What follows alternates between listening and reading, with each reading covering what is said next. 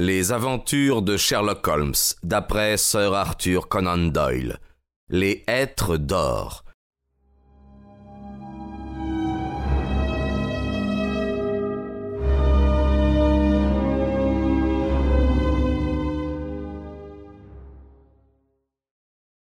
Pendant tout le temps qu'avait duré cet entretien, la directrice était restée plongée dans ses papiers sans nous adresser une seule fois la parole. Mais, au coup d'œil qu'elle me lança lorsqu'elle releva la tête, je compris que je venais de lui faire perdre une forte commission en n'acceptant pas. Désirez-vous que votre nom soit maintenu sur les livres? me demanda-t-elle. S'il vous plaît, oui, mademoiselle Stopper.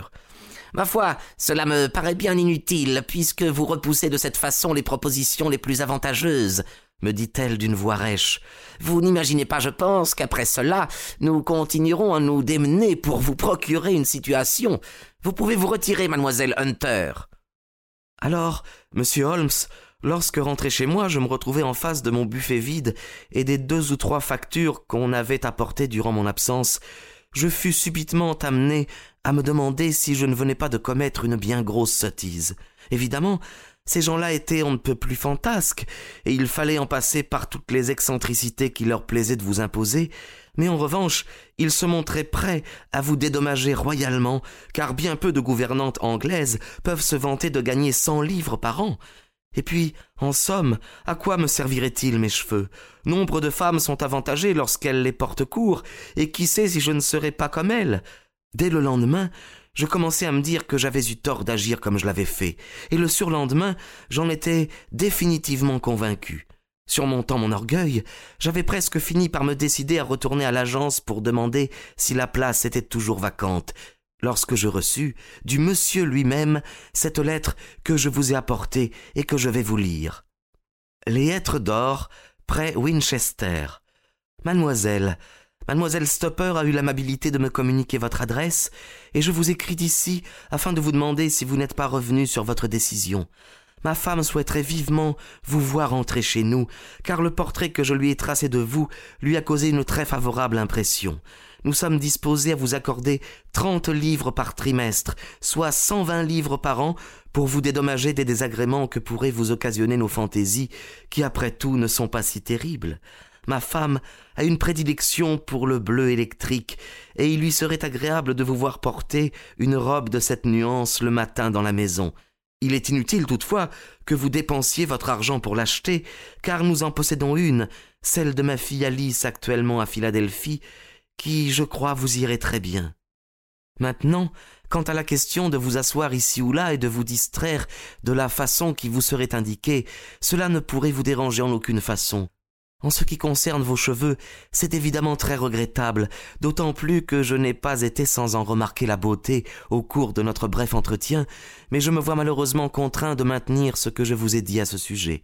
Il ne me reste donc plus qu'à espérer que vous vous trouverez suffisamment dédommagé de ce sacrifice par les appointements plus élevés que je vous offre. La tâche que vous aurez à remplir vis-à-vis de l'enfant est très légère. Allons, tâchez de vous décider, et j'irai au-devant de vous avec le dog-cart à Winchester, pourvu que vous me fassiez savoir par quel train vous arriverez. Agré, etc., etc., Jeffro rue Castle. Voilà la lettre que je viens de recevoir, monsieur Holmes, et cette fois, je suis bien décidé à accepter. Mais avant de prendre un engagement définitif, j'ai pensé qu'il serait quand même préférable de vous demander votre appréciation. Que voulez-vous que je vous dise, mademoiselle? répondit Holmes en souriant. Puisque votre résolution est prise, il me semble qu'il n'y a plus lieu désormais de discuter la question. Mais enfin, vous n'estimez pas que je devrais refuser? Mon Dieu, mademoiselle, je vous avoue franchement que ce n'est pas la situation que je choisirais pour ma sœur si j'en avais une. Alors, selon vous, qu'est-ce que tout cela signifie, monsieur Holmes? Ah, ça, je serais fort en peine de vous le dire. Je n'en sais rien. Quelle est votre idée à vous? Eh bien, je ne vois qu'une seule hypothèse possible. Monsieur Rucastle m'a donné l'impression d'être un très brave homme et d'avoir très bon cœur. Mais peut-être sa femme a-t-elle perdu la raison et, et peut-être, d'une part, ne veut-il en rien dire de peur qu'on la fasse interner, et d'autre part, se soumet-il à tous ses caprices pour éviter les crises qui pourraient se produire si on lui résistait? C'est en effet une explication plausible, étant donné les faits. C'est même, je crois, la plus probable. Mais de toute façon, il ne me semble pas que ce soit un milieu très recommandé pour une jeune fille. Je ne dis pas, monsieur Holmes. Seulement, dans la situation où je me trouve. Oui, évidemment. Les appointements qu'on vous offre sont beaux. Trop beaux même. C'est justement ce qui m'inquiète. Pourquoi ces gens-là vous proposeraient-ils 120 livres par an, alors que pour le tiers du prix, ils pourraient avoir une gouvernante de tout premier ordre? Il y a certainement quelque chose de pas clair là-dessous. J'ai pensé que, du moment que vous seriez au courant, il vous serait plus facile par la suite de me venir en aide, le cas échéant. Je me sentirais tellement plus forte si je savais pouvoir compter sur vous. Oh, soyez tranquille, vous pourrez compter sur moi. Voici des mois que je n'avais pas rencontré de problème aussi intéressant que celui que vous venez de m'exposer. Il y a dans cette histoire quelque chose qui sort tout à fait de l'ordinaire. Si jamais vous vous trouviez embarrassé ou menacé d'un danger quelconque. Un danger? Quel danger prévoyez-vous donc? Holmes hocha gravement la tête. Ce ne serait plus un danger si nous étions à même de le préciser, répliqua-t-il. Mais à n'importe quelle heure du jour et de la nuit, passez-moi une dépêche et j'accours aussitôt. Ah, c'est tout ce qu'il me faut. Elle se leva vivement, tout à fait rassurée à présent. Je vais pouvoir m'embarquer sans crainte pour le Hampfire désormais. J'écris à M. Rucastle en sortant de chez vous. Je fais ce soir même le sacrifice de mes cheveux, et demain je pars pour Winchester.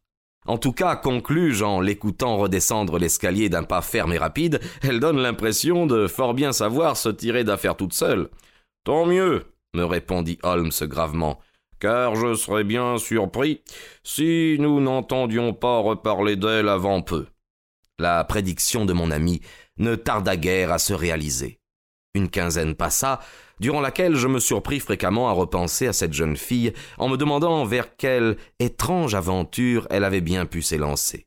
Les appointements exagérés qu'on lui offrait, les conditions étranges qu'on lui imposait, la tâche quasi insignifiante qu'on lui promettait, tout laissait à prévoir qu'elle aurait à faire face à une situation anormale. Mais s'agissait-il d'une simple fantaisie ou d'un guet-apens? Cet homme était-il un philanthrope ou un criminel?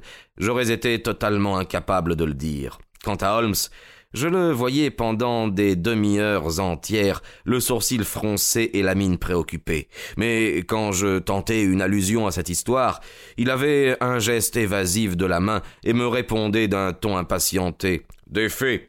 Il me faut des faits à l'appui. On ne peut fabriquer de briques quand on n'a pas de terre à sa disposition mais il en venait toujours à répéter ce qu'il avait dit en premier lieu, que, s'il avait eu une sœur, il ne lui aurait jamais permis d'accepter une situation comme celle-là.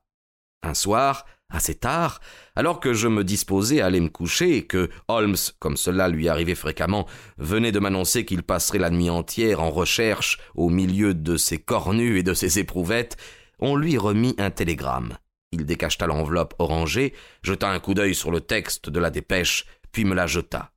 Cherchez les heures des trains dans l'indicateur, me dit-il en reprenant son expérience chimique interrompue. C'était un appel laconique et pressant. Venez, demain midi, hôtel Signe Noir, à Winchester.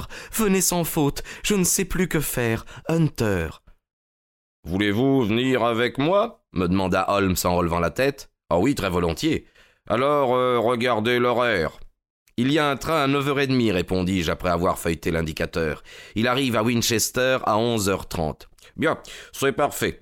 Allons, il vaut peut-être mieux que je remette un autre jour mon analyse des acétones, car nous aurons sans doute besoin d'être frais et dispos demain matin. Le lendemain, à onze heures, nous avions déjà parcouru une bonne partie de la distance qui nous séparait de l'ancienne capitale de l'Angleterre. Depuis notre départ de Londres, Holmes était constamment resté plongé dans la lecture des journaux du matin, mais après que nous eûmes franchi la limite du Hampfire, il les rejeta sur la banquette et se mit à contempler le paysage. Il faisait une idéale journée de printemps, et le ciel, d'un bleu très pâle, était moucheté de petits nuages blancs floconneux que le vent chassait de l'ouest à l'est. Le soleil était radieux, et, malgré cela, L'air était empreint d'une fraîcheur qui vous fouettait le sang. Partout à travers la campagne, jusqu'aux collines basses entourant Aldershot, des toitures de fermes, tantôt rouges, tantôt grises, émergeaient du vert tendre des feuillages naissants. Est-ce assez frais et délicieux? m'écriai-je avec tout l'enthousiasme d'un homme échappé au brouillard de Baker Street. Mais Holmes secoua gravement la tête. Savez-vous bien, Watson, me dit-il, que c'est un des travers des esprits comme le mien de ne jamais envisager les choses que du point de vue qui me préoccupe. Quand vous regardez ces habitations éparpillées, vous êtes frappé par leur côté pittoresque. Quand je les regarde, moi, la seule chose que j'éprouve est le sentiment de leur isolement et de la facilité avec laquelle les crimes peuvent s'y commettre en toute impunité. Grand Dieu, m'exclamai-je, en quoi ces vieilles demeures peuvent-elles vous faire penser à des crimes? Elles m'inspirent toujours une sorte d'horreur indéfinissable.